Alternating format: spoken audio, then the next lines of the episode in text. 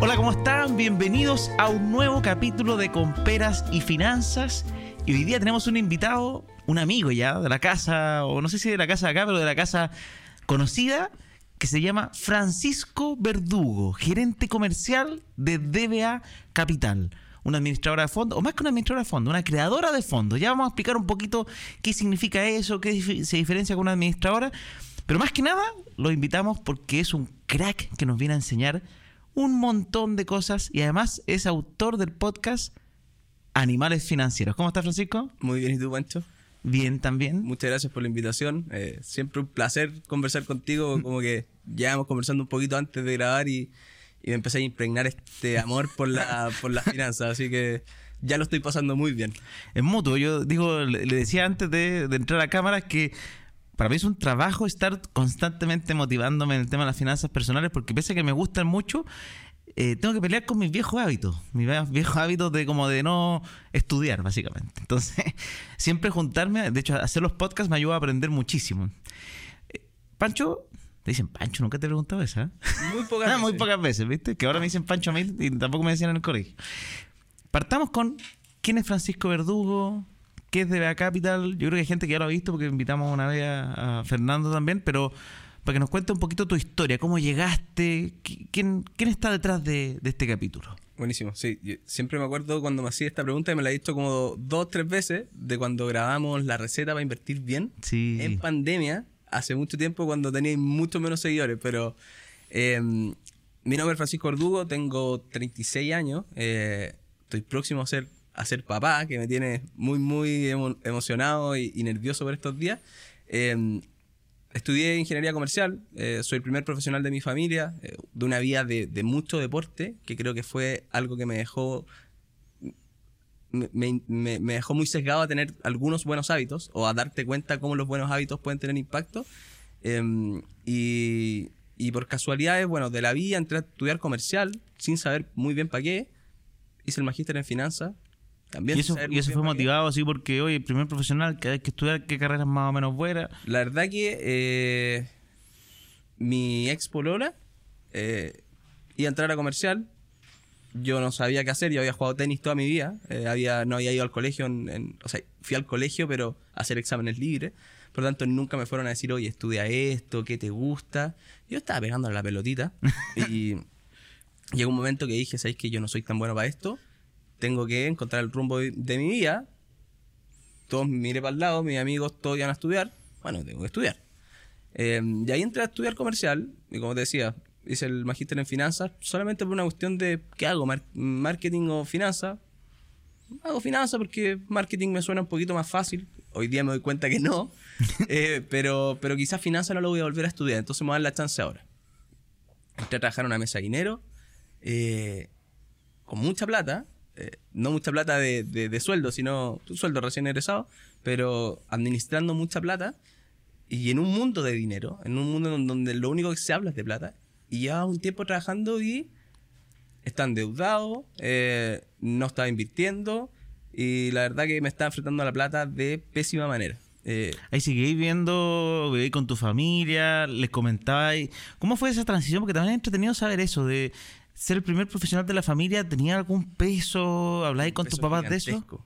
Tiene un peso gigantesco en el sentido de que mm, mis viejos, nada, pues no estudiaron, fueron emprendedores, eh, como buenos emprendedores, como muy buenos emprendedores, eh, fueron de los que de los que fueron exitosos, eh, de los que no fracasaron en, en un comienzo y les fue increíble, pero no supieron administrar la plata y en un momento sacado el negocio eh, y las cosas que sí habían logrado eh, de alguna manera hacer con esa plata, eh, fuera que no, de que no fuéramos de vacaciones y que, y que lo pasáramos muy bien, pero que se acabara muy rápido, fue mm, que nos dieron educación.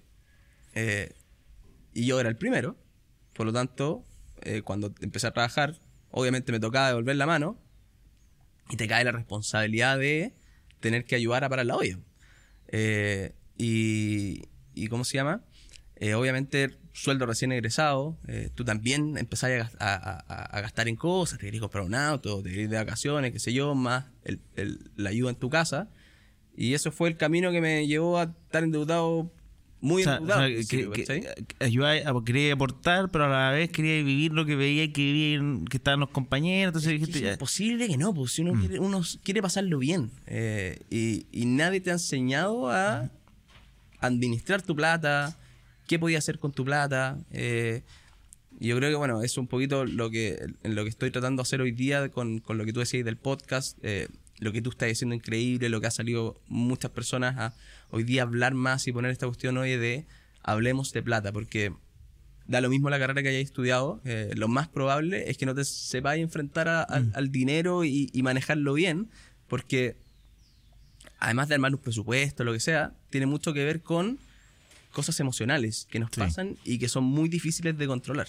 A ti también te pasó, la Romy también lo, lo ha contado que también le pasó. Yo creo que a, a muchos de los que hoy día estamos tratando de hablar de plata y hacer esto normal, nos pasó y venimos un poquito de ahí, de "Puta, no la caguen igual que yo. Eh, no es tan difícil, pero sí hay que saber un par de cositas. Y uno ve ejemplos de gente que, que, que no, no pasó por los mismos hoyos. O sea, no siempre todos tienen que pasar. que Yo repito esa, esa receta, no, no todos tienen que experimentar lo mismo para darse cuenta. Sí. Y ojalá no quebrar ni llegar a esos extremos que son los más duros, quiebras personales o que te embarquen. He conocido historias de ese estilo, como historias de gente que también es ordenadita de siempre. Y entonces, no sabéis qué hacer. Ingeniería comercial, empezaste a trabajar, meses de dinero, empezaste a ver plata por todos lados, pero además te dieron ganas de meterte en, tu, en todos tus gustos y todo, y empezó la deuda. ¿Cuándo fue el, el, el, el, el clic? El click fue con la inversión inmobiliaria. Eh, Qué grande. Mira, Qué grande. ¿viste? Me encanta eso. Pese a que no se dedica a la inversión, pero me gusta ¿Pero escuchar ¿sabes eso. ¿Por qué? Porque la inversión inmobiliaria para mí tiene, puede tener muchas cosas buenas eh, y, algún, y hay que estudiarla y, y no es llegar y, y meterse nomás, pero tiene para mí una gran virtud, que es que te disciplina obligadamente. Eh, puede entrar en un proyecto que renta más, otro que renta, que renta menos, lo que sea, pero la mayoría de la gente común, como nosotros, junta su pie, lo pagarán cuota o como sea, pero paga el pie y queda con un crédito con el banco y el banco no te pregunta a fin de mes si quieres o no quieres pagar. No. Tienes que pagarle. Eh, y esa es una manera de disciplinarse que no tenéis chance de escapar. Entonces para mí fue eh, la gran virtud de la, de la inversión inmobiliaria que yo a fin de la, mes... la cuota obligada, pero en algo que era una inversión y no una, Exacto. una deuda mala, por así decirlo. Y, y te das cuenta, uno, que podéis pagar una plata todos los meses, por lo tanto, puedes dejar de gastar en otras cosas cuando estáis obligados. Eh, y muchas veces, si no tenéis esa, esa varita ahí que te pegue en la mano acá a fin de mes, no lo hacís, porque yo le digo a mi hermana, y creo que es de los consejos que me, que me agradece, yo le digo, y que, lo, que, lo, que, hoy día lo implementó, es ahorra antes de gastar. Porque si uno ahorra a final de mes, puta, te lo vaya a haber gastado todo. Porque salir a comer es rico, eh, va a haber alguna cosita que te queréis comprar, que los cafés, que lo que sea. Hay millones, eh, podéis ganar 10 millones de pesos, 100 millones de pesos al mes y te los podéis gastar todos igual. Está todo el mundo hecho en incentivos para que gastemos plata todo el tiempo. Mm. Eh, entonces, nada, por ahí partí. Eh, y, mm, y fue una muy buena experiencia. eh, creo que es recomendable. Ahí después uno tiene que ver cuándo hace esa inversión inmobiliaria y cómo la va metiendo en su portafolio. De repente partir con eso está bien, eh, pero después cuando te compráis tu casa propia, que quizás es gran parte de tu portafolio, ¿Tú compraste casa propia? Compramos con mi señora, pero no vivimos ahí y ahora quedó como una, como una inversión inmobiliaria. Eh, vamos, vamos a ser papás, así que ya un departamento de una pieza y un baño no nos alcanza. Así que tenemos que buscar algo más grande y estamos en eso, busca- eh, juntando plata para comprar un pie. Y también entran los miedos de ahora que las tasas, qué sé yo. Eh, nada, eso puede dar para grandes conversas ahí con quizás con otros especialistas del mundo inmobiliario. Yo Se ven una manera de, yo de pronto. disciplinarme, eh, más que de convertirme en un tremendo inversionista inmobiliario. Ya, nada, está súper bueno. ¿no? Yo diría que para mí la inversión inmobiliaria, la primera, también significó un gran, un gran paso. De hecho, por eso me puse a trabajar ocho años en eso. Pero no alcancé a hacer el, el clic, porque de hecho me compré mi primer departamento, pagué mis cuotas. eh, y yo decía que buena, puedo ahorrar, ¿verdad? ¿Qué sé yo? Terminé de pagar el pie y empecé a gastar de nuevo. En vez de haberme comprado otra cosa o de haber puesto esa misma cuota en otra, como el arriendo era más alto que el dividendo, al revés, empecé a ganar más plata. Fue como que de un día para otro yo tenía menos 170 mil pesos, que era la cuota del dividendo, y de repente estaba recibiendo 250 adicional. Y, ahí fue como, quitado los 170 del dividendo, ya, 80 adicional. Entonces mi sueldo aumentó. Y en vez de decir, oh, qué bueno, ¿puedo ahorrar más? No. Ahí me puse, ahí es la historia que todos conocen de que hice mal, no sé si todos conocen, pero los que no conocen los invito al primer capítulo, que hay un par de mis condoros en esa época. Pero bacán, e- ese fue el, el clic. Y de ahí, ¿cómo, cómo pasaste la transición a, a llegar a, a donde estáis ahora trabajando? ¿Qué es lo que es DBA? Vamos a hablar de fondos, vamos a hablar de hartas cositas, pero eh, ¿y dónde empezó esta pasión también por, por una mezcla entre aprender, invertir y querer enseñar? Que no, no siempre se produce eso. Hay muchos que solo hacen, hay otros que solo invierten Sí. y, y otros que solo enseñan también. Hay profesores.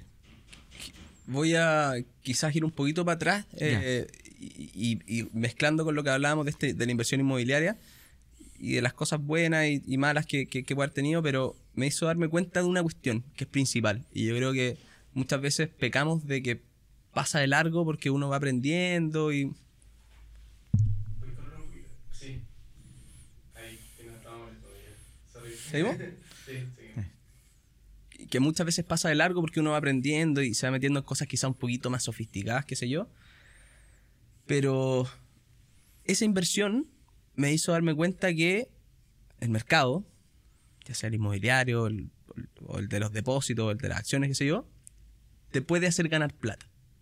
Eh, y yo aquí creo que lo he dicho un par de veces en el podcast, pero Ah, espérate, ¿esta primera inversión inmobiliaria fue esa casa propia o fue uno de No, fue un inversión? departamento en 10 de julio. Em, y en algún momento lo vendí y me pasaron más de lo que yo había puesto. Pero Cuando estáis pagando el dividendo y ahí está, y no sé, está en el BNB, cosas así, estáis pagando el dividendo. Te quedará un poquito, tenéis que meterle un poquito, pero estáis en esa. Pero cuando lo vendí me di cuenta, oye, puedo ganar plata con esto, invirtiendo. El mercado me puede dar más de lo que yo puse. Y mucha gente ni siquiera está cercana a darse cuenta de eso. Mi abuelo tiene 86. Y hace dos años estaba un día tomando once en su casa. Oye, tata, saca la plata de las camisas, la he tenido ahí 15 años, puta, trabajo en inversiones. Hazme caso, por favor, una vez. Le abrí la cuenta ahí en el teléfono y lo metí en un fondo de money market. Y después de un tiempo... Creo que es un money market para todo. pa- Perdón la interrupción de la historia, pero, pero creo que la gente vaya entendiendo los conceptos. ¿Qué es un money market? El money market es un fondo, es como si tú invirtieras en depósitos bancarios, pero en un fondo. Perfecto. Eh, y la gran ventaja es que tú te vas ganando la rentabilidad todos los días y podías entrar y salir todos los días. Ya, Versus o sea, los depósitos no- no hay un plazo fijo. Exacto. Ya. Eh, y le instalé la aplicación en el celular, le dejé la clave puesta y él se metía todos los días a verlo. Y después de un rato me llamó y me preguntó, oye, ¿esto es seguro? ¿Esto es de verdad? Porque yo puse 10 y ahora tengo 11. ¿De dónde, de dónde se genera esta cuestión? po? Yo le decía, tata, así son los mercados financieros. Los mercados financieros crean riqueza. ¿Por qué? Porque esa plata la ocupa el banco, se la, le da Se un invierte en otra cosa o la y gasta- Está dispuesto a pagar a ti una tasa de interés por eso. Y así con la inversión inmobiliaria, las acciones y todos tienen su fuente de generación de eh, riqueza, por decirlo así. Pero es el primer gran paso en el que tú te das cuenta, oye, esta cuestión me puede hacer ganar plata. No por hacerse millonario, eh, sino porque todos tenemos un desafío gigantesco. Eh, todos estamos trabajando Mm. y en algún momento vamos a dejar de trabajar. Y algunos podrán decir, ¿sabéis qué? Yo voy a depender 100% del Estado. Está perfecto. Yo prefiero que no. Yo prefiero hacer complementarlo. Y ojalá que el Estado me pueda dar lo mejor que, que se pueda, ya sea por AFP, no AFP, lo que inventen, me da lo mismo. Pero yo cuando me jubile, yo creo que voy a vivir más de 100 años. Entonces cuando me jubile, no sé, a los 75, eh, necesito tener la bolsa de plata más grande posible. No para comprarme un Ferrari, sino para vivir tranquilo. Y lo mezclé con esta cuestión de, ok, hice una inversión, me dio más de lo que yo puse, este es el camino. Yo necesito multiplicar mi plata. Si yo no soy Bill Gates, yo no soy Warren Buffett, yo no, no, no me voy a convertir en el gallo más rico del mundo, yo necesito tener un camino de disciplina. Y ahí lo mezclo con eh, mi vida de deporte, mi vida del tenis. Entrenaba todos los días, competía el fin de semana, perdía, el lunes tenía que estar entrenando de nuevo a las 8 de la mañana. Da lo mismo que pasara. Eh, y, mm, y en DBA, bueno, yo entré como analista de acciones. Soy, eh, son puro ingeniero en DBA, entonces eh, andan todos analizando empresas, qué sé yo, lo- los modelos financieros. A mí no me gustaba tanto y obviamente los fondos había que venderlos. Cuando dijeron quién quiere vender, levanté la manito. Yo, yo soy comercial, ah, yo, yo vendo. Todos eran civiles y yo era el único comercial. Y dije, bueno, yo trato de vender esto. Además, ya fui analista de acciones, aprendí en mi pega anterior de portfolio manager. Eh, y ahí fui, fui agarrando este, este camino de comercializar estos fondos para que la gente invierta. Eh, O sea, dar a conocer el producto, básicamente. en general. Exactamente. Pero nosotros atendíamos solamente inversionistas profesionales, compañías de seguro, tratábamos de hacer que la FP invirtieran en nosotros, eh, family office, pura gente o millonaria o en posiciones de, de profesionalismo eh, súper avanzados en términos de, eh, de tomar decisiones de inversión. Y, y eso eran nuestros clientes, hablábamos con ellos, nos juntábamos a almorzar, que si una venta súper uno a uno.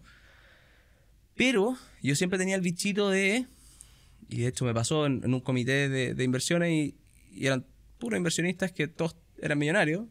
Y, y yo no, levanté la mano y dije, oye, yo tengo un par de millones, pero un par en la parte baja.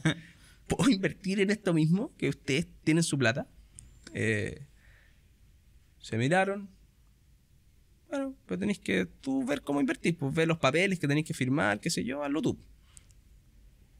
Creo que soy el primer inversionista retail de, DBA. Mira, Eh, y, mm, y ahí dije, bueno, si esto lo puedo hacer yo, esto lo tiene que aprovechar muchas más personas que no son millonarios. Porque este es el camino del éxito, ¿cachai? Este es el camino de eh, después vivir una vida más tranquila.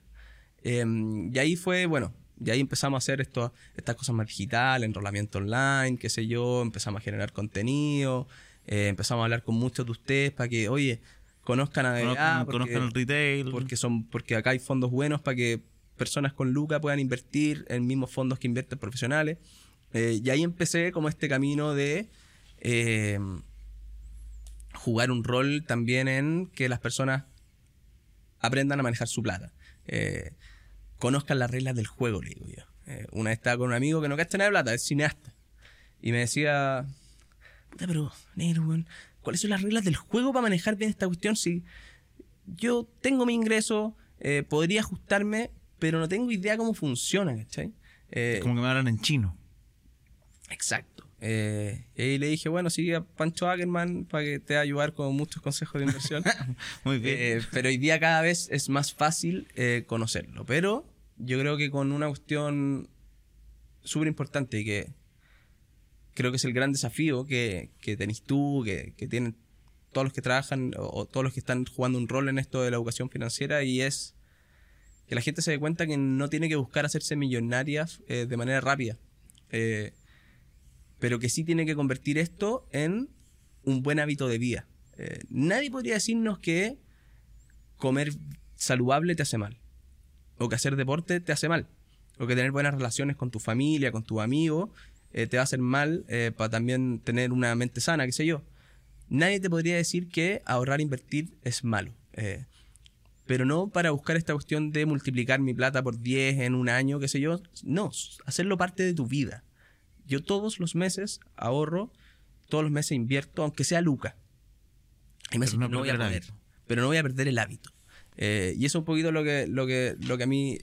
Ese es mi, mi con respecto a la plata, ¿cachai? Y eso es lo que yo creo que realmente la gente, mucha gente puede hacer. Porque obviamente hay algunos que descubrieron una pasión por el value investing, otros descubrieron una pasión por el trading, hay algunos que lo hacen bien, otros que lo hacen mal.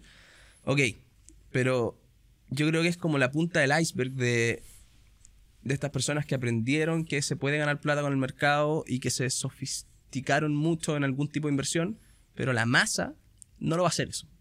Eh, no va a estar buscando qué acción está subvaluada para invertir y, y pasarlo pésimo mirando la pantalla todos los días. La mayoría lo que puede hacer realmente es abrir su cuenta, gastar menos de, de lo que gana y meterle un poquito de plata y esperar 30, 40 años que el interés compuesto haga su pega porque yo creo que tú ya lo has visto, pero mucha gente cree que el largo plazo es un año. Mm. Eh, y cuando así los numeritos te das cuenta que el largo plazo Es 15 para arriba. y el interés compuesto es de 15 para arriba eh, y 20 y 30 también. O sea, esta exponencialidad que se da en, en- en tu saco de plata ocurre al final de la curva. Eh, Warren Buffett no sé cuántos años le tomó para llegar a su primer millón de dólares. Warren Buffett es una persona demasiado, demasiadas veces más inteligente, mejor contactada o lo que sea que nosotros. eh, y le tomó mucho tiempo hacerse millonario. Bueno, ayer leí un artículo de Forbes que entrevistaron a 10.000 millonarios y buscando qué es lo que hicieron eh, justamente como para hacer su riqueza y, la respuesta era, muy muy sólida, muy clara, era la mayoría, el porcentaje más alto era disciplina, ahorrar, no gastar de más. Porque están también están estas como nuevas filosofías de, gente como que trata de mostrar que, oye, no, no sirve nada ahorrar, hay que puro, hay que puro ganar más, hay que puro gastar, invertir y ganar, ganar, ganar. Y no, los 10.000 millonarios más grandes de Estados Unidos lo hicieron eh, controlando sus gastos, ahorrando todos los meses, disciplinándose. La mayoría mostraban que más 8 de cada 10 de ellos invertían en eh, sus planes de pensiones, que acá sería un símil en APB, Ujú. allá el 401k, que, que tienen con la empresa. Entonces, y acá eh, el Estado te regala plata, pero también a largo plazo. Y la mayoría, el promedio de ellos, a los 49 años, habían logrado su primer millón de dólares. Y después eso empezó a crecer fuerte. Como que el primero fue el, el duro, el que se demoró, y después, después empezó a crecer. Hoy te quería hacer una pregunta, aparte, son como dato curioso. Ese primer departamento, ¿cuánto, cuánto lo compraste y cuánto lo vendiste? ¿Y en cuánto tiempo? Solamente para el dato rosa de Eh, la inversión. Yo creo que tiene que haber sido como hace unos nueve años. Era un dos piezas, un baño en Portugal con mata. Yo creo que lo compré como a mil, 1100 UF. Y ponte tú que lo vendí, no sé, en 1400 como a los, no sé, cinco años después. Cinco años después. Por ahí, no me acuerdo ya, Ya, los pero números. sacaste como unas 300 UF de, Sí. de diferencia. Sí, yo creo que por ahí 300, 400 UF. Eh, y siempre con el dividendo más o menos calzado. Eh, empecé a sufrir mucho cuando se me empezó, cuando el- cagó el calefón. O... Ya, problemas que pueden pasar en la inversión inmobiliaria. sí, pues yo no sé, yo los puse en Airbnb y al principio todo bien, con los conserjes, buena onda, hasta que llegó el reglamento de copropiedad, que yo no tenía idea que existía. Sí, po. Eh, caballero, usted no puede. O- Ya, pero ¿cómo yo no puedo si mis arrendatarios no hacen nada malo? Eh, casi que no están, ¿cachai? no, porque la gente se puso de acuerdo y no, no, No Ah, ok, hay que cumplir la regla. Eh, al principio seguí un poquito, me pasaron un par de multas. Lo metí al Excel y dije, bueno, aquí el retorno de esta inversión cae, eh, va, va a caer muchísimo. Y lo, tuve que, ahí lo pasé a fijo, a arriendo fijo. Eh, algún arrendatario que no te pague, qué sé yo. Yo terminé saliendo, pero por una decisión propia de yo dije, ¿sabes qué? Eh, yo prefiero la liquidez versus eh, quizá un poquito más de retorno. aunque, por- aunque haya retorno por el apalancamiento, tu estabilidad mental de estas cosas te, te jugó la... Además que puta, yo me enamoré de las acciones. Bueno, es que también, pues si te dedicas a eso y las tenías al frente y las analizas todos los días, Es que es, un tema, po. sí, po, cuando te das cuenta, Y hoy día ya no tenéis más inmobiliaria. El, el, el El que tuyo. tenemos con, con- claro, con, con la María Paz, que, que al principio fue, era nuestra casita y subíamos fotos y nuestro Obvio, primer hogar propia. juntos, ¿cachai? Todo que va a tener que mutar por una cuestión de familia. Sí. Quizás lo vendemos después para hacer el pie del otro, pero hoy día esa es mi inversión inmobiliaria que de todas maneras sigue siendo una parte importante de mi patrimonio. O sea, yo, Obvio, pues es parte... yo soy millonario, ¿cachai? Yo estoy en este camino convencido de que tengo que eh, no gastármelo todo y invertir, porque cuando tenga 70, 80, puta, me va a hacer vivir tranquilo, ¿cachai? Y además, que, que creo que es súper importante, te da una tranquilidad mental para tú poder invertir en ti. Eh, tuviste al, al Nico Orellana y, y yo sé que, Sí. que conocí bien también a, a Javier, que tiene toda esta ola de eh, invertir en tu marca personal. Eh, y quizás una parte, eso es una parte de invertir en ti, pero para tú desarrollar tu marca personal tenés que estar aprendiendo, Sí, no, pero- invertir en uno no solamente marca, uno- invertir en uno es estar sano, es cuidarse. Claro, porque- pero, pero ¿por qué? Porque eso te va a permitir eh, ganar más plata. Y, insisto, no ganar un millón de dólares al mes eh, por tener un sueldo de CEO en alguna compañía gigantesca, sino de, oye, eh, aprendí a hacer esto nuevo, eh, tengo este nuevo conocimiento, me hice estos cursos, eso te lo, lo vas a poder hacer solamente si tu vida financiera, tu vida personal está más o menos ordenada, porque si no, no hay tener tiempo para... Tú, tú fuiste a estudiar afuera, pues, hace poco. Mi señora estudió afuera, Ah, en Londres. Eh, mi señora es la inteligente de, de- de la relación. Igual estudié, aproveché de estudiar. Me sirvió mucho salir del día a día eh, en- en- a- acá en Santiago. Eh, al final, los amigos, la familia, increíble, pero fue un año en donde tenía muchos menos amigos o, pa- o gente para hacer cosas el almuerzo el domingo no, no existía porque no teníais familia, eh, que acá algo difícil de Sí. sacárselo muchas veces y además es muy cultural. eh, y pude tener tiempo para estudiar. Estudié un mucho más de, de growth, de, de, de producto, de, de, de cómo, de cómo hacer crecer algo. mira, buena. Eh, y, y que me viene muy bien con eh, la etapa de ya algo cacho de finanzas, me hacía eh, mucha falta esta otra parte, eh, me gusta mucho el storytelling, eh, cómo, hacer, cómo tratar de pichar para poder quedarte en la cabeza a la otra persona y, y tratar de ser efectivo. Al final, este, el tema de la comunicación es algo que, que- que me apasiona mucho por lo que puedes generar. Eh, entonces, al final lo que iba es tener todo tranquilo para poder invertir en Invertir ti en ti. y eso que te aumente un poquito la curva Obvio, de convertirlo ingreso, en valor. eh, y eso vaya a poder ahorrar más y hay un, cir- hay un círculo virtuoso em, en este fin de poder eh, envejecer tranquilo y Bueno. pasarlo bien. Sí, pero yo te había preguntado también ahí por la inversión. Bueno, eh, hablando de agregar valor, porque ahora tú estás con, con este desafío de, de- de crecer personal, con tu podcast, y, y acá, por ejemplo, nosotros estamos con tres auspiciadores ya. Entonces, que es un tema que me gusta meter en la conversa, ya que, que entretenido, porque uno, y estoy, estoy buscando como distintos puntos. Pues uno es Euro, inmobiliaria, que se trata de una inmobiliaria, para quien no la conoce, una inmobiliaria bien grandota. De hecho, fueron de las. como que pasan como las personas, pasan por transiciones. Vendían hacia las personas, pararon de vender tipo 2013 y se pusieron solamente a hacer edificios para ellos mismos, tipo multifamily. Ok. Y, y hoy día son de las empresas con más multifamily que tienen y ahora están vendiéndolo y se, y se, se, se cruza con muchos aristas de inversión porque son proyectos que se preocuparon, por ejemplo, que como tú invertiste y te preocupaste y te diste cuenta que hay cosas que fallan, que el edificio tiene que estar bien administrado porque la co- copropiedad no se, no se pone de acuerdo o qué sé yo, eh, estos gallos, como hacían sus edificios para ellos mismos, se dieron cuenta como de todas las falencias que tiene un edificio para arrendar, porque ellos lo que buscaban era mayor rendimiento al arriendo.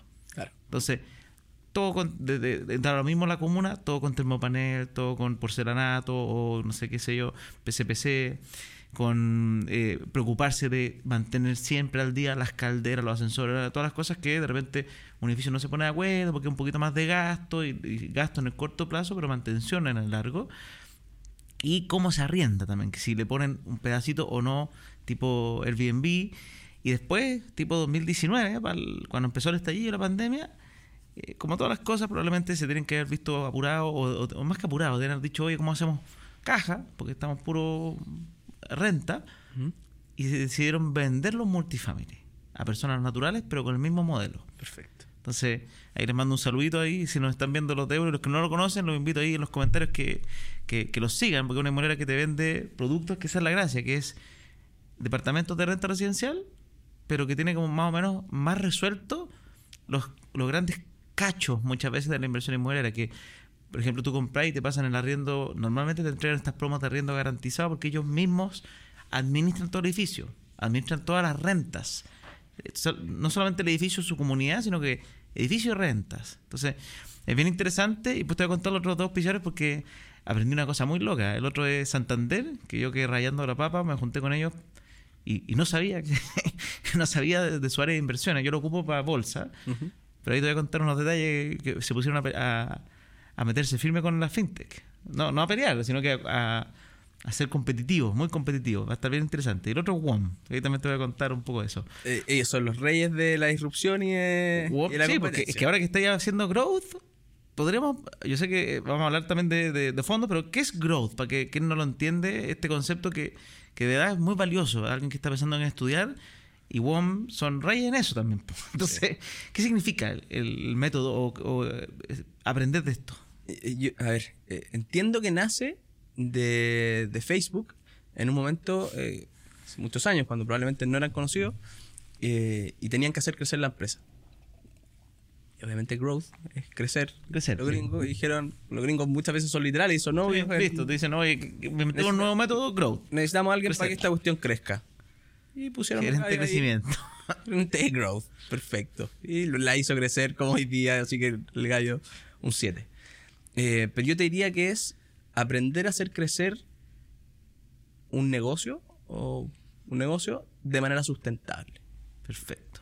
Porque tú no sacas nada con hacer crecer un negocio si te llegan 100.000 clientes hoy día, pero esos 100.000 clientes se te fueron en un año. Eh, y lo que tiene este modelo es, bueno, como yo traigo mucha gente a mi negocio, pero me preocupo de que la retención sea en algún momento una línea paralela. Eh, Y depende de tu modelo de negocio, si esa retención es, está en el 90%, está en el 80%, en el 20%, pero lo importante es que la curva no sea descendente, porque si la curva es descendente, lo que va a pasar es que se te fueron todos. Sí, pues como que oh, le- cre- cre- creís que la hiciste bien, pero después se te cayeron. Exactamente. Entonces, y estos gallos te, te- te enseñan modelos para hacer ese crecimiento sustentable y eh, manteniendo a la gente eh, consumiendo tu negocio. Eh, y te enseñan lo importante que son los hábitos eh, y cómo, cómo tenés que meter pistas para que la gente se acuerde de ti, no caer en, en la zona del olvido, eh, cosas muy, muy, muy interesantes. Eh, Te voy a tips después, ¿viste? Eso va, a servir para mi emprendimiento. Sí, y hay personas que hoy día, a ver, yo soy un aprendiz del growth y me he quedado con algunos conceptos y todo, pero hay personas que se están dedicando a esto. Eh, ahí te va a pasar, te va a pasar un, alguno, un nombre que yo creo que te puede ayudar mucho a, a- a que le cuente a todos porque estas cuestiones buenas hay que hacer que todos las aprendan. Sí. Eh, porque nos va a venir bien a todos, vamos, a- vamos a ser un país que va a crecer más, eh, eso va a generar más riqueza, hay que preocuparse de que eso eh, se reparta bien entre todos y, y que haya mejores sueldos y todo, pero, pero nos va a ayudar a crecer. Y para mí crecer es, creo, el principal driver de eliminar pobreza, eh, bajar em, brechas entre personas, dar oportunidades, que cada vez más personas puedan estudiar en la universidad, que puedan encontrar buenos trabajos. Eh, entonces yo creo que compartir de, de educación financiera, compartir de growth, compartir de, marketing o de lo que sea, es espectacular. Eh, creo que Si no todo finanzas, ojo ahí, también yo este podcast lo creé, Peras y Finanzas, el foco principal siempre son las finanzas personales, la inversión, el ahorro, eh, y cómo crecer en esa industria, en, en eso. Pero, pero hay que entender que, que la base de poder tener finanzas personales ordenadas, de poder ahorrar, es saber generar. Hay que generar más de lo que se gasta.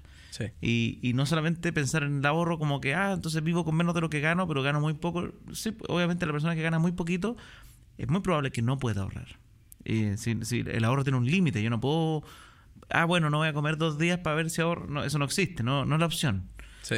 ¿ah? Eh, entonces, entonces, hay personas que tienen que, que- hay que darse cuenta que todo esto nace de él, creación de valor, creación de generación de riqueza para poder vivir y, como decía Francisco antes, pagarse primero, que es lo que le trata de enseñar a su hermana. Eh, ahorra primero, no lo que te sobre, porque cuesta que sobre. Si, si cuesta mucho que sobre. Y te pasa a ti, me pasa a mí, le, le debe pasar a todos. Eh, sí, es una cuestión natural. Eh, por eso nosotros le pusimos al podcast Animales Financieros, eh, porque esta cuestión de enfrentarse a la plata eh, tiene mucho de, de lo animal que tenemos adentro, ¿cachai? De este impulso a querer gastarnos todos. A, a gastarnos todo, de este impulso a querer convertirnos en ricos rápido eh, y a encontrar o, el datito, o, dime cómo lo hiciste, ¿cachai? Para lograrlo rápido. Eh, eso es, es inevitable. Ahora, cuando tú aprendes a dominarte eh, y a ver, oye, yo acá, generalmente mi mente me empieza a jugar, me empieza a jugar chueco, encuentro un método eh, y diseño un plan para que eso, eh, tratar de controlar lo más posible. Me va a pasar igual. Me voy a estar un domingo en la tarde tirado en el sillón viendo una película y me van a dar ganas de pedir una hamburguesa. Y a veces me la va a pedir igual. Ahora, Hmm. si me la estoy pidiendo todos los días, me estoy cagando. Eh, Sí. De eso me tengo que dar cuenta. es un hábito que probablemente te genera un perjuicio. Sí. Entonces, por eso le pusimos animales financieros y también con... Ah, no sabía, eso es como por un te- tema como nuestro instinto animal que nos juega ahí. Nosotros, en quizá los primeros capítulos poníamos este ejemplo de... eh, el hombre estaba diseñada la mente, eh, nuestra mente, para salir, a cazar, sobrevivir el día a día, y era lo único que te preocupaba. Eh, y eso no fue hace tanto tiempo. Y, la evolución sigue teniendo, eh, nos sigue teniendo eso muy chipeado en la cabeza. Nuestro día a día es, bueno, me levanto en la mañana, voy, hago mi pega, no me morí, está todo bien. Y no pensamos en el larguísimo plazo. No, pero bueno, no con- porque, consumo lo que tenga porque hay que vivir el día. no porque seamos mala persona, no porque seamos tontos. Estamos chipeados así nomás. Y para no hacerlo así, hay que aprender, ¿cachai? Eh, así que por ahí, por ahí viene el nombre, bueno, también en el tenis, el animal. Se ocupaba mucho, entonces fue una tremenda mezcla. Un día le dije a Pablito, Pablito, tengo un nombre, animales financieros. Y yo en la pega siempre decía animal, animal, y nos molestaba todo, qué sé yo. Eh, y yo, pues, Buena, buena. Bueno, vámonos ahora. Ahora sí quiero que nos cuentes para refrescar, o más para refrescar, para que. ¿Qué es lo que es DBA? ¿Qué es una administradora de fondo? Eh, para que se entienda, esto lo, lo hemos visto en algunos capítulos, pero no siempre todos ven todos los capítulos. Entonces, esas dos cosas primero que todo. Sí, a ver, una administradora de, de- de fondos, eh, hoy día, AGF, son los organismos que están regulados, eh, que la CMF, la Comisión para el Mercado Financiero, eh, los deja tener fondos ya sean públicos o privados. Hay de los dos tipos, eh, probablemente lo- en los que nosotros estamos, siempre son fondos públicos para que todos puedan invertir. Y te piden una serie de papeles, registro de inversionista, te hacen auditoría, muchas cosas para tratar de bajar la probabilidad de que alguien haga mal las cosas. Eh, eso por el lado de las administradoras. Eh, DBA no es una administradora. DBA lo que hace es desarrollar estrategias de inversión para que la gente pueda invertir con un foco en las acciones. Yo te, yo te decía, yo estoy enamorado de las acciones. Perfecto. Eh, pero no porque sean más bonitas o, o porque, porque hagan algo, porque me hablen, porque me llamen por teléfono, sino porque cuando uno ve los retornos de larguísimo plazo, las acciones le sacan una distancia brutal a los depósitos, a la renta fija, al oro, para qué decirlo, obviamente dejar la plata en la cuenta, eh, pero cuando digo una distancia brutal, hay que verlo, porque uno dice, bueno, hice, hice- mal el número, este gallo está poniendo mal el gráfico, y de repente quizás ahí en, en el video puede aparecer, pero, pero, pero es impresionante. Y no porque renten muchísimo más. Las acciones rentan, han rentado en la historia 10% en promedio al año, versus una renta fija que podría llegar a rentar 5 o 6. Pero esa pequeña diferencia en el tiempo hace que las distancias sean abismantes después de mucho tiempo. Y como yo dije, bueno, yo voy a invertir porque yo quiero vivir tranquilo cuando viejo, tengo que encontrar eh, el camino que tiene más nieve. Eh, al final, al- en algún momento alguien me puso el ejemplo de el interés compuesto de una ola de nieve que va creciendo en el tiempo. Y tú eliges por qué camino te tiras. El que tiene más nieve, pero de repente tiene algunos hoyos y, y te va a doler un poquito, pero vas a seguir y, la, la pelota va a terminar muy grande. O te tiras por el camino que tiene menos nieve, que es súper parejito, eh, pero que también tiene interés compuesto. También esa bola va a crecer, el símil de, lo- de los depósitos a plazo, pero va a terminar mucho eh, más chica que la de las acciones. Entonces, eh, en DBA hacemos fondos de acciones, con esa convicción. Es lo mejor para tu largo Y plazo. ustedes se lo pasan a una administradora. Y nosotros decimos, ¿sabéis qué? Queremos armar algo que invierta en la digitalización del mundo. Viajamos, eh, hablamos con las compañías, los llamamos por teléfono, viajes, no sé, a Silicon Valley, hablar con Visa, Mastercard, Apple, Intel, qué sé yo, China pa- o, o Corea para hablar con Samsung. Y los llamamos por teléfono, hablamos con estos gallos y decimos, nos ¿sabéis que nos convencimos que hay que armar algo en la digitalización? O hay que armar algo porque hay que elec- electrificar el mundo, porque no podemos seguir emitiendo todo, todo el CO2 que se emite. Eh, y nosotros tomamos esa decisión de inversión y vemos en qué empresas invertir, que es muy distinto a lo que generalmente se hace en Chile, que ocupan fondos de otras casas o ETFs y, arman un mix y bueno, que acá algo se hará. Eh, nosotros decimos, "Perf- en esta compañía quiero invertir, en esta no, porque esta está muy endeudada y esta no está tan endeudada y me gusta su modelo de negocio. Eh, y ese fondo lo hacemos público a través de una administradora general de fondos, que es la que se preocupa la tesorería, de que tú mandaste plata, que queda asignado a tu cuenta, eh, y que se preocupa hacer, se le dice en la industria, el dossier, para que, que eso quede registrado. Y es lo que te pide después la CMF si te viene a auditar y te dice, bueno, ¿dónde está su registro aportante? Eh, hacen el compliance, hay un gerente general de, de la administradora que tiene que responder oficio y tomar decisiones todos los días para que la administradora funcione bien. Eso lo hacemos con Ameris y nosotros nos dedicamos solamente a eh, buscar compañías eh, y tendencias de larguísimo plazo en las que queremos nosotros mismos invertir. Perfecto. O sea, ustedes como que hacen toda la pega de estudio, análisis, creación y, y todo el trabajo eh, Legal, legal ¿ah? se lo pasan a la administradora. En vez de ser una administradora y tener que hacer ambas. Exactamente. Somos informantes de la CMF y también tenemos, estamos eh, bajo, bajo regulación. Em, pero si tú me tenés que preguntar de quién es, de quién es el Silicon, es de Ameris. O sea, es de los inversionistas, pero Ameris es la administradora general de fondos que, que, que- que tiene eh, eh, el fondo. Nosotros solamente tomamos decisiones de inversión. Perfecto. Ya, me parece súper interesante. Oye, solamente por, por saber, y, y para hablar un poquito ahí, ahora quiero, quiero hablar de WOM. los que están escuchando se van a reír porque ah, aquí hay que ir agradeciendo a los que hacen posible todo esto. Pero Para que Eh, no te caguen. Ah, exactamente. no, pero cuando hay analizado empresas, las telco, ¿alguna vez le hiciste análisis? Para ver si, si puede ser algo entretenido de esto. Uf. Porque yo lo que sí sé, que es el lado que más me gusta de WOM y de lo que hablo cuando, cuando hablo de ello, a mí me gusta la disrupción que hicieron. Eh, Me, me- me encantó. De hecho, yo tenía otra compañía de celular. eh, y después me pude cambiar fácilmente, pero gracias a eso, que era como que siempre, los cada año, era como que los planes iban subiendo con el tiempo. Y antes gallos llegaron, ¡pum! Y todos a pelear por precio.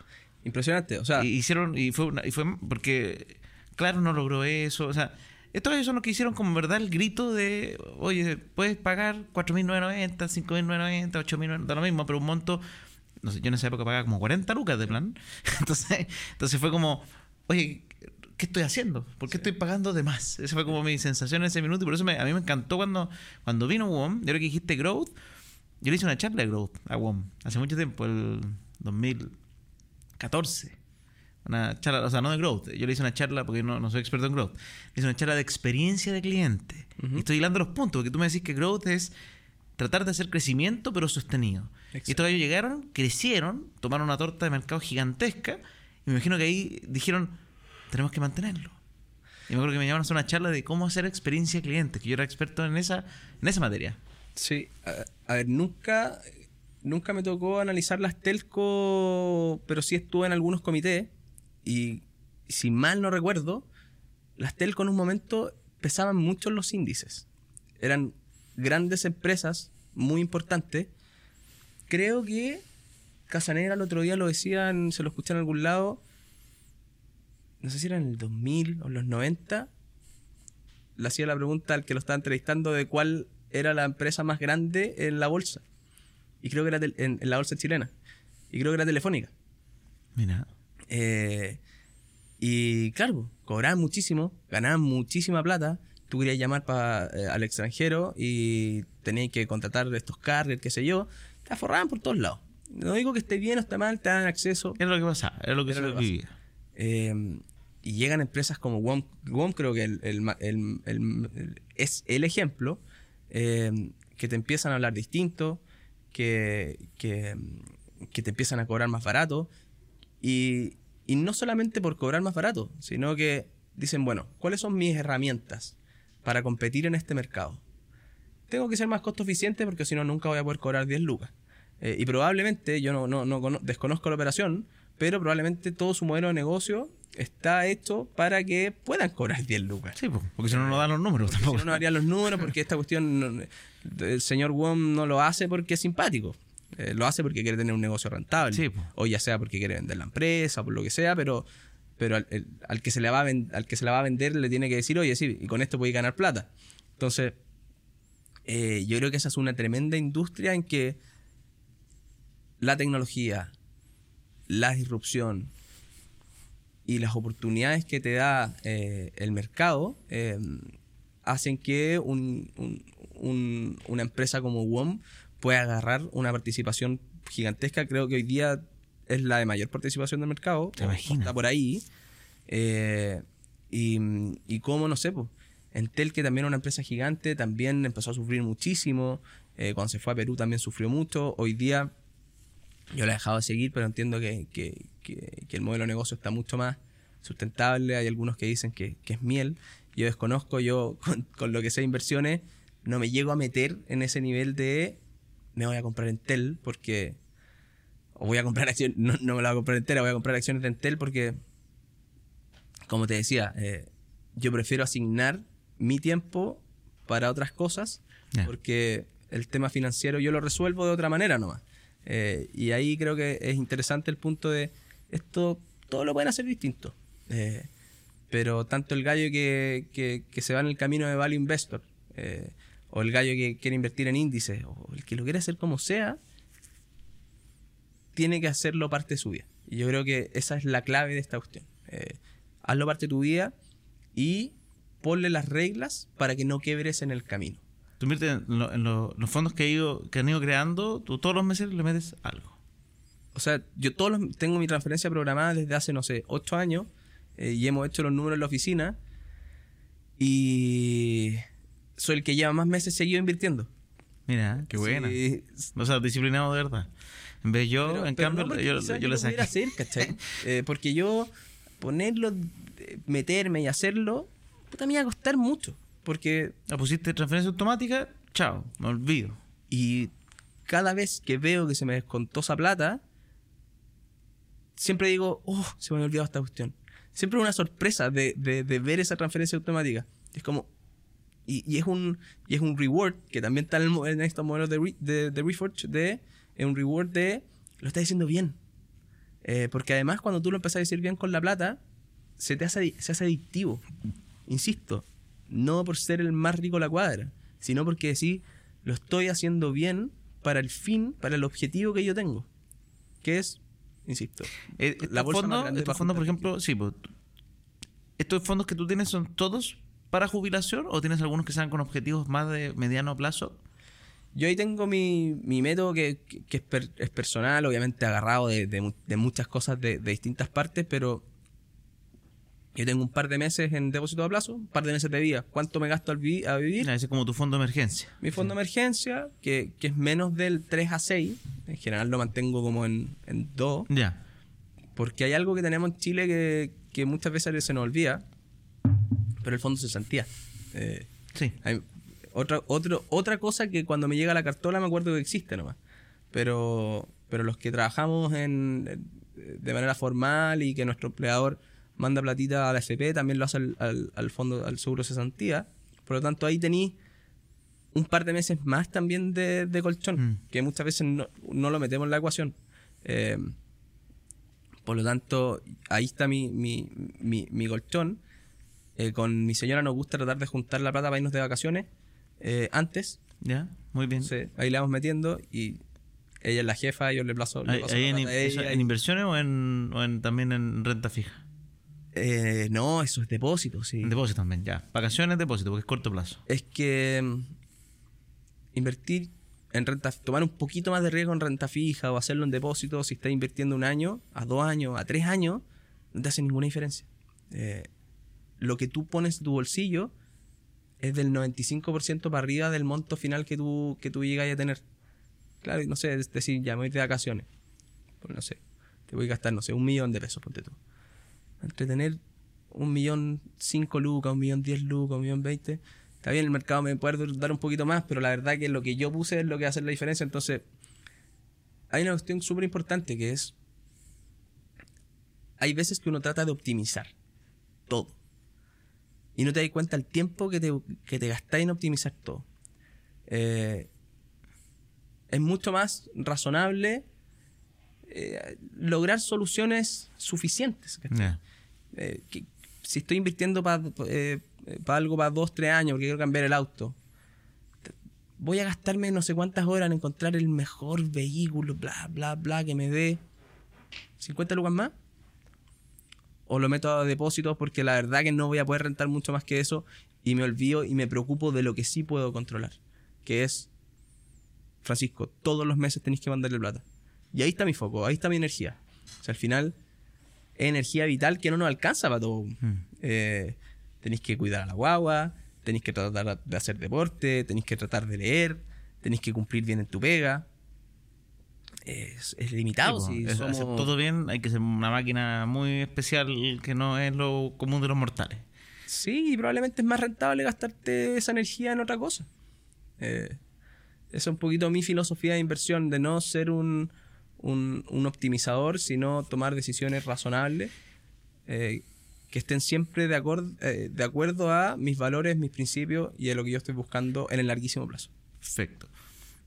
¿Acciones también? ¿Te gustan acciones solas o eres más de solo fondos? Solo fondos. Solo fondos. Eh, o sea, uno- fondos accionarios, pero no, no acciones Sí. solas. Y los que trabajamos en la industria tenemos la limitante de las acciones locales que tenéis que avisar, tenéis Ah, plazo para comprar Entonces no yo en algún momento dije, no, yo- no, no, no lo voy a hacer si ten- tengo muchas restricciones.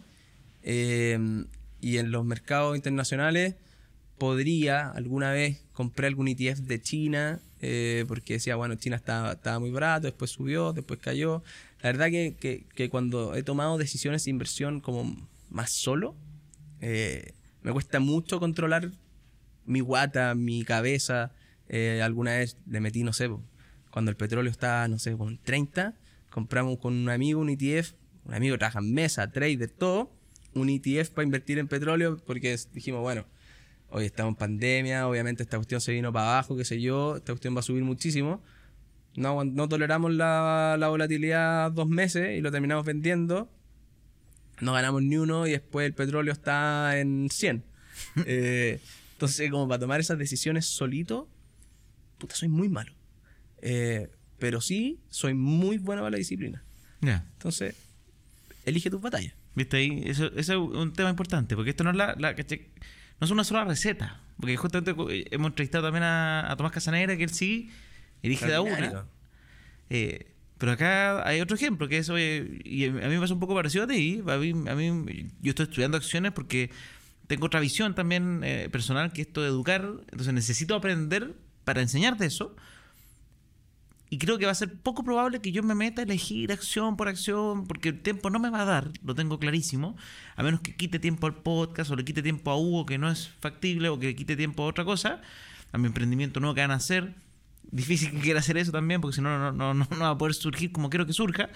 Entonces, pero sí me importa para aprender y para enseñar, Obvio. en ese mundo por lo menos. Eso sí agrega valor harto. De hecho, también voy a tomar un diplomado. Voy a tomar ¿Sí? un diplomado de inversiones en la Universidad de los Andes. Qué buena. Así que para ampliar un poquito y, y- y también lo- estos diplomados, uno conoce gente, tiene su- sus cosas, quizás pu- pueda conocer invitados.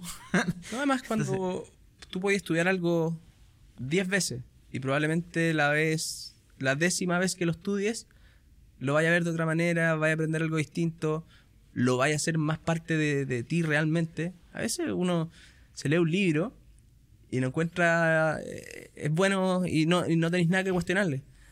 Eh, ¿Cómo no hay tener nada que cuestionarle a un gallo que escribió 200 hojas?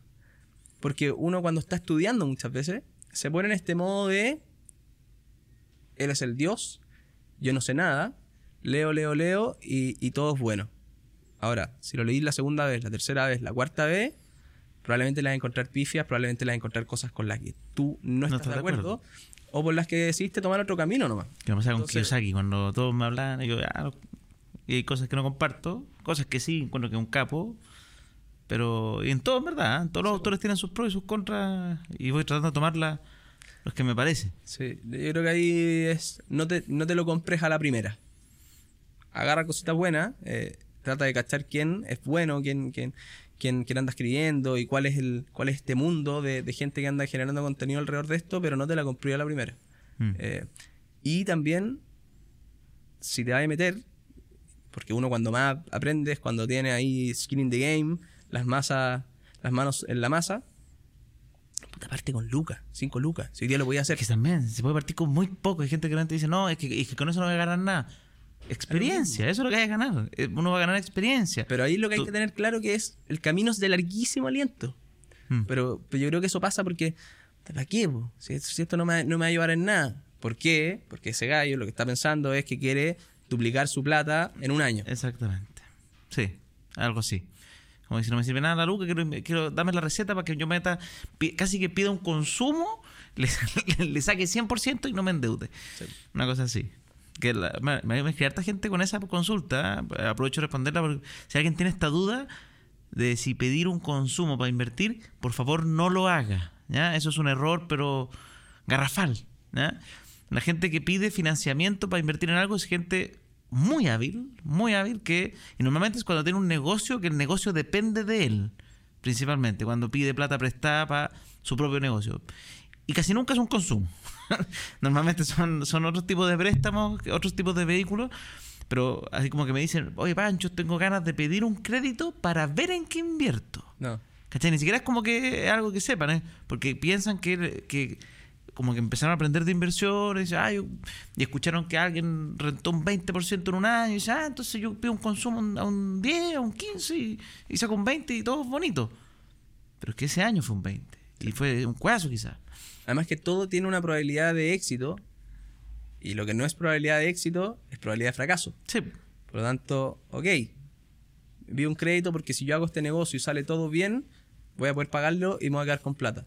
Pero tenéis que meterle la probabilidad de que eso falle. exactamente. ¿Vaya a poder vivir con eso? ¿Tu familia va a poder seguir? Y el crédito hay que pagarlo. Funcionando. Ese no tiene probabilidad de no pagar. No. Entonces, yo creo que eso es lo que muchas veces no- nos pasa de eh, no meter las probabilidades de fracaso en la juguera. Eh, Oye, para preguntarte, para saber, ¿de qué se tratan los fondos? De, de- de- también para que los conozcan un poco. Yo quería meter ese Sí. en, en la educación. ver, no- Tú dijiste tecnología ya, Sí. lo metiste ahí. Y dijiste también el mundo de energía. Claro. Nosotros, a ver, hacemos fondos hace 12 años.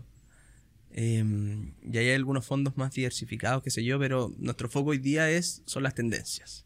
Invertir en las tendencias en las- a las que el mundo va a ir. Si yo creo que le preguntara a cualquier persona y, y- y le pregunto, oye, ¿tú crees que el mundo en 10 años, 20 años va a ser más digitalizado o menos digitalizado que hoy día? Lo más probable que esté más digitalizado. lo más probable es que sea más digitalizado. ¿Cómo se resuelve la digitalización del mundo hoy día para que se procesen y se almacenen datos, que es lo que está pasando todo el tiempo? Hoy día se hace con chips. Eh, y nosotros nos dimos cuenta de eso, producto de el interés compuesto de venir analizando empresas todas las semanas durante 12 años. Eh, y nos dimos cuenta de eso, con suerte, porque una compañía en Estados Unidos, KLA Tencor, fue y nos puso un mapa y nos dijo, usted que está aprendiendo esto, debería aprender cómo se, cómo se distribuye la industria.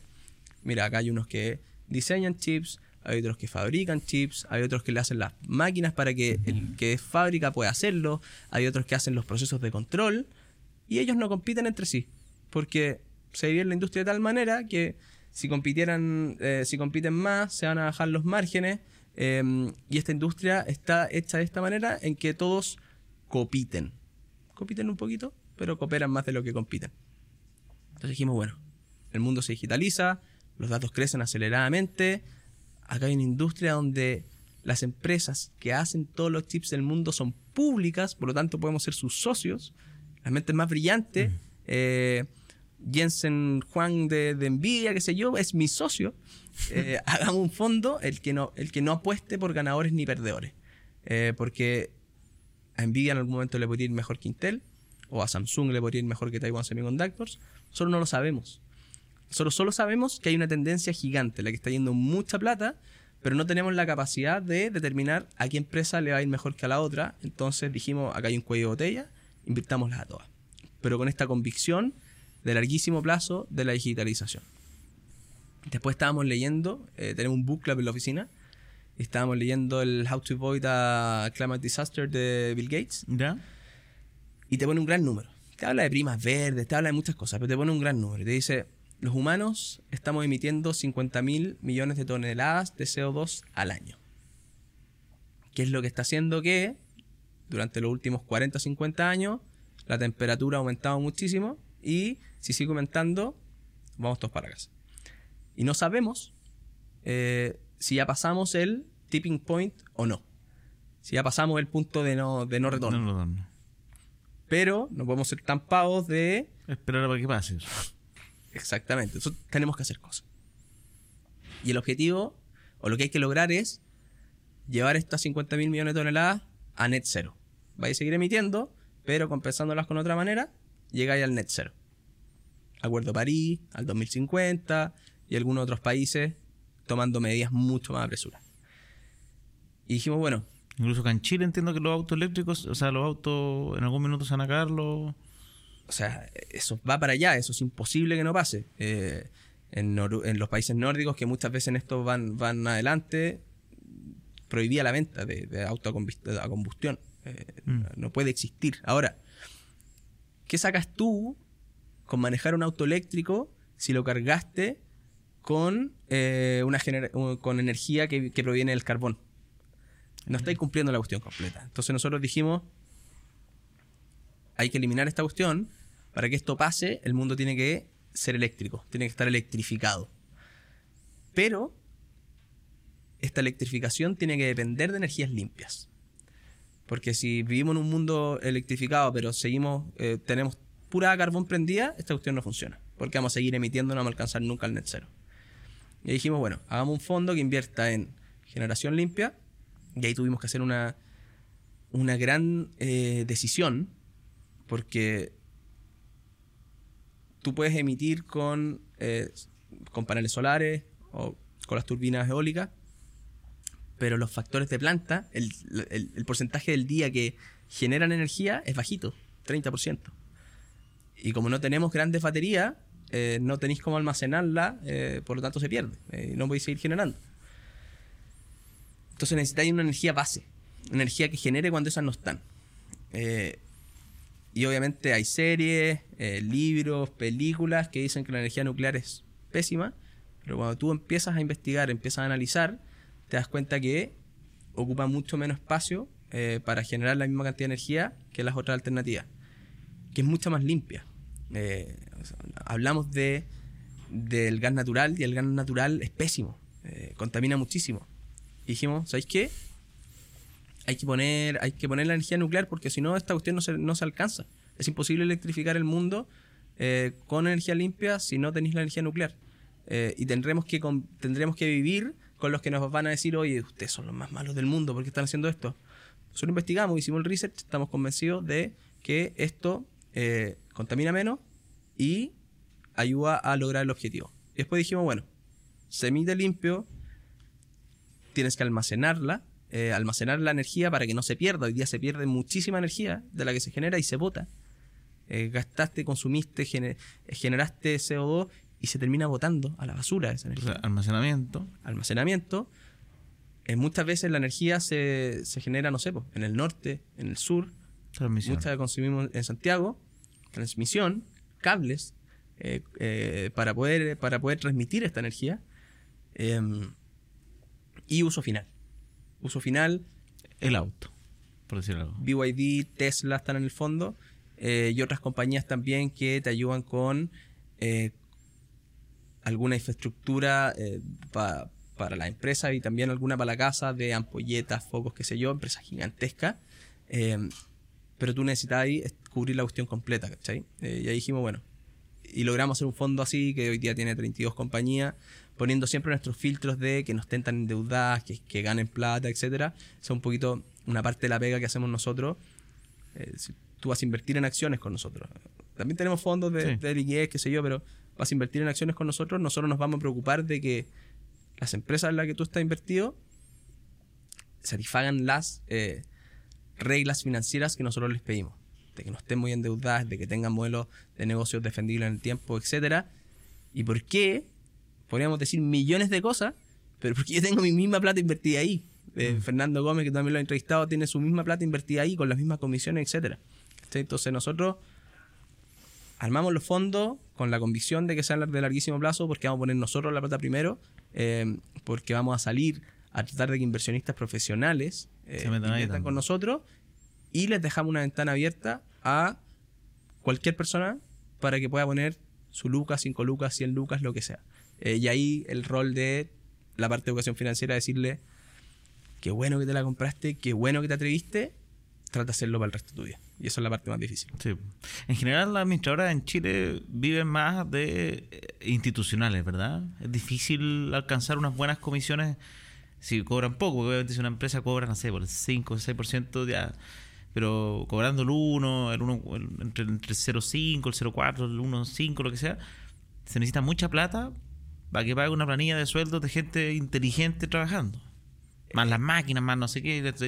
Es difícil porque mm, tú por cada millón de pesos que invertí, si te están cobrando un 1% a fintech, ¿sí?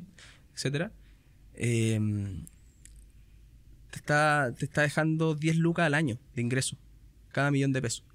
¿Cuánto estoy cobrando? Si tú un millón, mantenías un millón de pesos invertido en el año, te estoy cobrando 10 lucas al año. Te estoy cobrando menos de lucas al mes, de lucas al mes. Eh, y atrás hay una pega importante, ¿cachai? Entonces, eh, son negocios de, de- de- de muy bajo margen, eh, en la que, claro, o, o así el volumen por dos lados. Por el lado de que un institucional te ponga Te ponga un ticket un- gigantesco hartos millones de dólares, sí. con el riesgo que Se puede salir. ir a buscar mañana Sí, y estáis sufriendo, eh, o con muchas personas que ponen poquita plata. Ahí, ahora que lo pienso, me imagino que con Vanguard, cuando se creó BlackRock, el haber logrado crear los ETF y que sea tan masivo, para ellos haber sido algo muy virtuoso porque estaban acostumbrados todos los. Antes todo era institucional. pues. Entonces Sí. llegaba un gran banco que decía me voy y se le, dese- le- se desequilibraba la casa completa al, al administrador. Y estos fondos hoy día que tienen infinitos inversionistas, Pero si BlackRock se transa en bolsa, BlackRock se, de- se debe a sus accionistas. Eh, y todo lo que están haciendo va en pro de ganar más plata de su negocio. O de tener márgenes más estables. De tener un negocio de, de- largo aliento con ventajas de defenderlo en el tiempo. Eh, BlackRock no lo hace. De BlackRock depende los ETF, estos iShares, que son de, los- de- de- de los más conocidos del mundo, no lo hacen por buena onda, ¿cachai? Eh, y también hay un negocio atrás de, imagino, de ¿no? Esa plata para agarrar para esas la playa, acciones, prestarla, vender en prestarla, corto, sí, y, y tienen un negocio Eso hablamos en el capítulo anterior, de hecho. Hablábamos, junté con, con Larry Vial y conversamos de ese tema. con Silva. Sí, Sí. estuvo Sí, lo bueno, entretenido. Sí, muy, muy simpático. Aprendí mucho. Bueno, una de las gracias es que los podcasts seguir trayendo de todas las generaciones distintas, porque de todo se aprende. Y, siempre hay sesgo, es divertido porque hay gente que le encantó ese capítulo, lo encontró lo mejor del mundo, pero hay gente que como que simplemente por el hecho de ser alguien mayor y de una generación que se codeaba con gente muy pro, que, que era de un, no sé, de un tipo político que no me parece tanto, mm, no lo validan. Y pese a que diga una verdad, es como que él- si él dice uno más uno es dos, no, yo no le creo porque él es de la generación que no me gusta, que no- Es de los otros. de- por ejemplo. ¿Cachai? Entonces es muy curioso y por eso la idea es que hagas ir trayendo siempre invitados de, de todos los tipos y, y- y que se aprenda así, porque la gente entienda que, que de todos lados se- las finanzas son transversales. Y al final eh, uno que se, te- se está preocupando de su, de su platita. Con la cara Molina alguna vez lo, lo hablábamos. Yo le decía, de acá la gente, a mí también me pasó que, que- que uno tiende a creer que los que trabajan con plata, los que trabajan en este mundo de finanzas, e inversiones, son los malos. No sé por qué tendremos imagen, si por las películas, por los casos de información privilegiada que han existido, gente que, que se ha ganado la plata de una mala manera, eh, y nos quedamos con esa imagen. Pero en realidad, cuando tú empezás a entrevistar a, a- a personas como, como Silva, que tú lo has entrevistado, y nosotros también en el podcast, es un sesgo que nosotros tenemos. Como tenemos acceso a la industria, traer gente de la industria para eliminar esos mitos. Oye, tal Andrea Sangüesa, trabaja en Scotiabank, trabajó en, BlackRock. En Y puta, o y sea, una una, persona- una máquina. La raja, weón. O sea, hablamos con ella, a los cinco minutos éramos amigos, y tú de afuera podrías decir, no, es que trabaja en la industria tradicional, por lo tanto, No, no, no. lo único que debe querer es cagarse a la gente. Y no, pues. Ella tiene eh, una parte de su objetivo, eh, que la gente aprenda de plata, que aprenda a manejar la plata, que lo haga bien, porque es gente que ya se convenció. Lo primero que decíamos, que el mercado financiero te puede ayudar a multiplicar tu plata. Eh, y esa cuestión tiene un valor per se, porque nos va a ayudar a hacer, a vivir más tranquilo y ser más felices. Sí, pues, hablando del mercado tradicional, voy a aprovechar al tiro de conversar aquí de, de una sorpresa para mí fue. Bueno, este, este es el primer capítulo que voy a hablar de Santander. O sea, el segundo. La otra lo hablé, lo hablé bien amplio. Pero ahora me junté con ellos y les dije, oye, ¿qué les pareció el podcast? ¿Qué les pareció el auspicio? Me dijeron, Panchito, nos encantó. Pero nosotros queremos que conozcas Santander Inversiones. Perfecto. ¿sí? Porque es bien amplio, es un banco gigante. Entonces, de hecho, yo les dije, yo feliz, pues, si voy a contarlo, si yo, es mi banco la universidad, me dijo, no, eso no, no me interesa, no, no quiero, no- ni, ni, ni que en el banco, ni las tarjetas, ni los beneficios, ni nada de esas cosas. Que, no sé, ¿Qué banco tenéis? Personalmente para saber así de... Yo tengo Santander y Security, Ya. Mira, Security... eh, que tenía hartas cuotas sin su... bueno, entonces, Santander, ¿cachai? Que es el banco de muchas personas, pero eh, yo me metí a aprender de inversiones con ellos solamente en el mundo de acciones. De hecho, me pidieron que no hable de eso. pero mm, más que no hable por un tema y ahí para que, para que las personas entiendan cuando uno cierra sponsor. eh, el mercado accionario de ellos es todavía manual. ¿sí? Y por eso también es bastante. Yo, no, yo Para mí, yo lo uso porque lo encuentro más barato, entre comillas. eh, cobra 0.35, pero no tiene costo fijo. La corredora. La corredora. Yo hice mi práctica profesional ¿Ahí? en Santander Corredores de Bolsa. ¿Viste? Puedes mandarlos. Cache, ¿viste? Pero qué buena. Y, y me encantó porque no me cobraban comisión fija. Que era, era mi barrera ¿eh? cuando yo quería comprar, porque yo decía, oye, voy a invertir 100 luquitas. Y de repente, ah, ya voy a invertir en la más conocida de Chile, que es la más barata. 3.500 pesos más el 0.15. Yo, churra, ya no es tan barato. Pues de 100 lucas, 3.500, 3,5%. Después ya voy a ir a la otra que cobra 2 lucas. ¿Y cuál es barata? Y la conversa siempre se centra en el porcentaje, ¿eh? más que en el fijo. Sí, po, porque todos piensan en el porcentaje. Sí. Entonces, eso fue bueno. Pero eh, ellos de repente me cuentan, pero Pancho, ¿y nuestros fondos?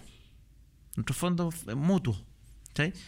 Y yo les dije, en, la reunión les dije, ya, pero es que pero que los fondos de los bancos, y acá lo mismo del sesgo, es que los bancos son siempre como los, caros. Los- ah, para, eso, para, eso, nacieron las fintech.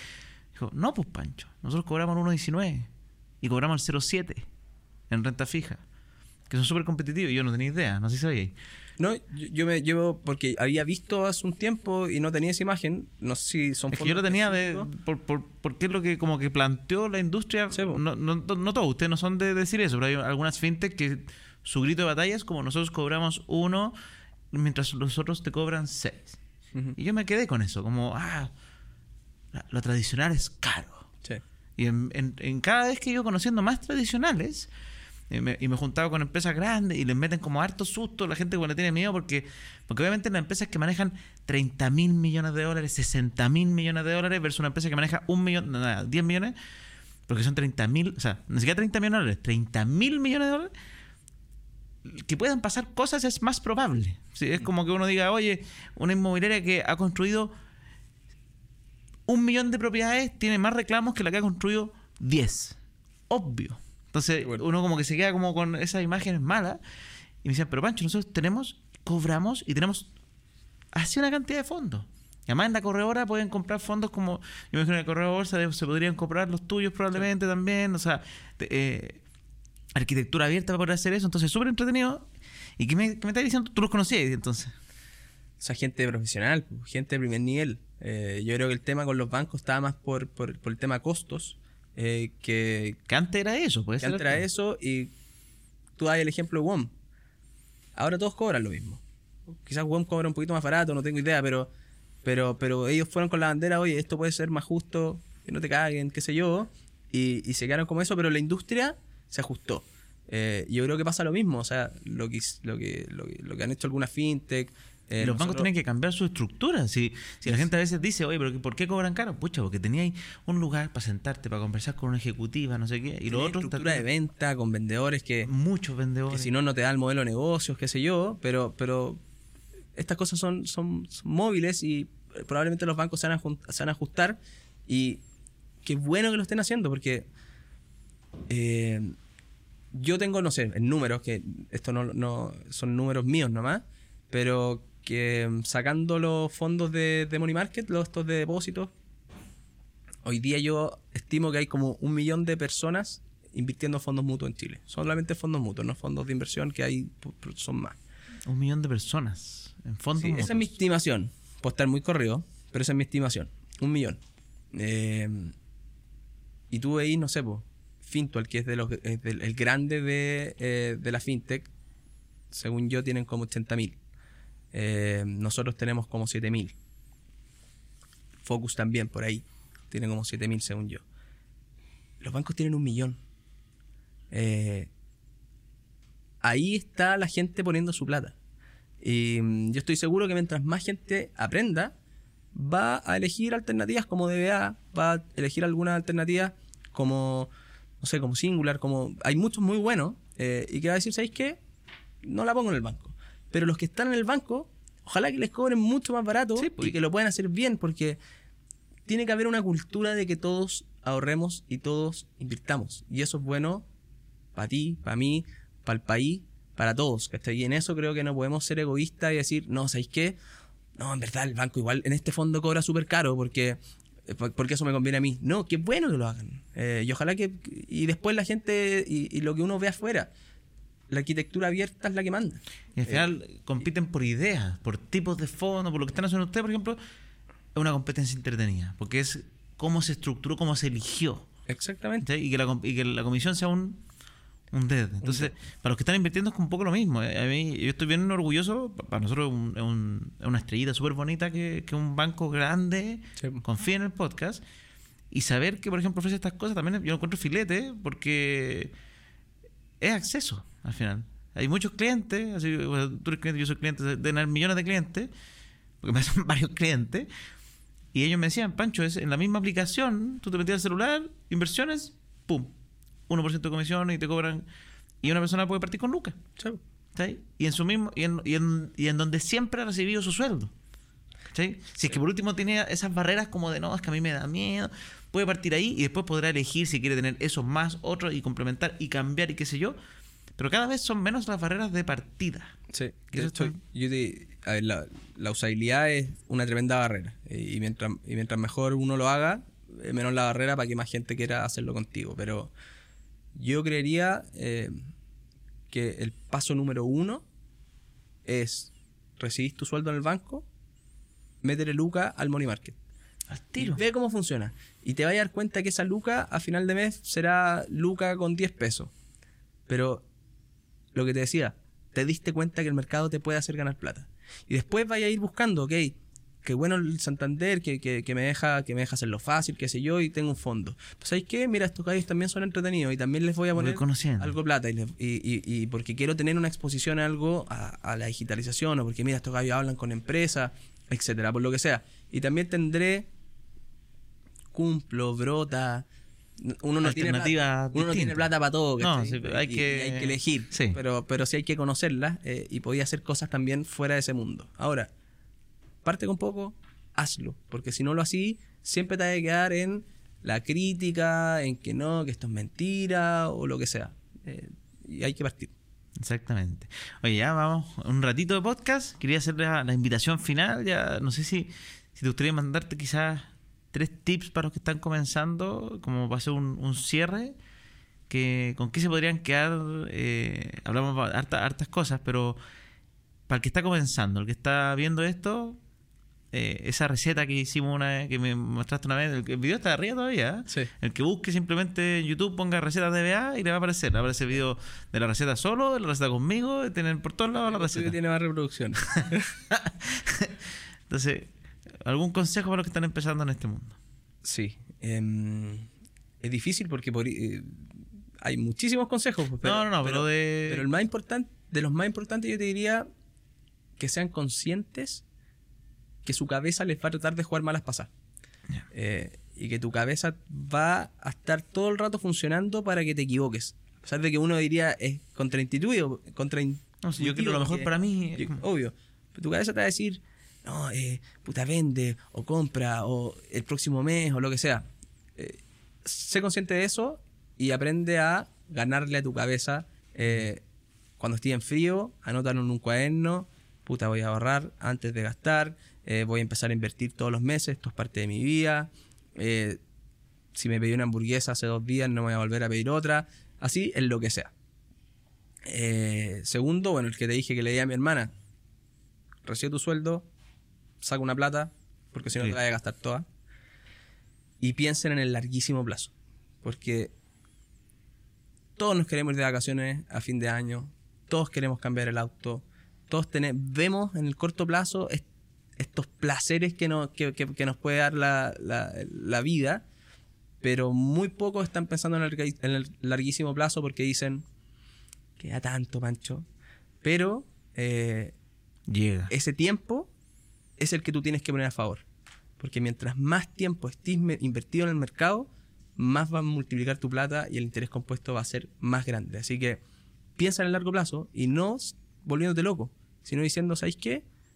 El Francisco de los 70, 80 años, puta, se merece que yo le haya puesto 10 luquitas, 5 luquitas, 50 luquitas todos los meses. Porque ese buen ya no va a poder trabajar y va a tener que vivir de lo que el Francisco trabajador eh, hizo durante su vida. Buenísimo. Con eso nos despedimos. Espero que les haya gustado este capítulo, un capítulo más extenso. Ahí me tienen que decir en los comentarios. ¿Quieren más capítulos largos? Volvemos a capítulos un poquito más cortos. Invitados, como siempre. Y suscribirse, like, comentar.